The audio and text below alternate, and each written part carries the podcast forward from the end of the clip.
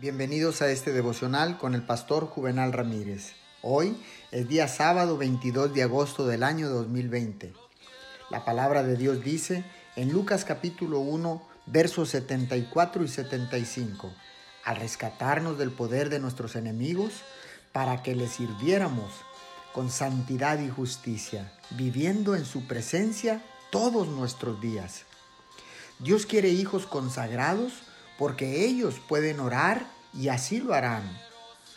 Puede usar personas consagradas, apartadas para Él, porque también Él los puede usar para que oren. Consagración y oración se encuentran en la misma persona. La oración es la herramienta con la cual trabaja la persona consagrada. El principal propósito de la consagración no es el servicio en el sentido común de la palabra.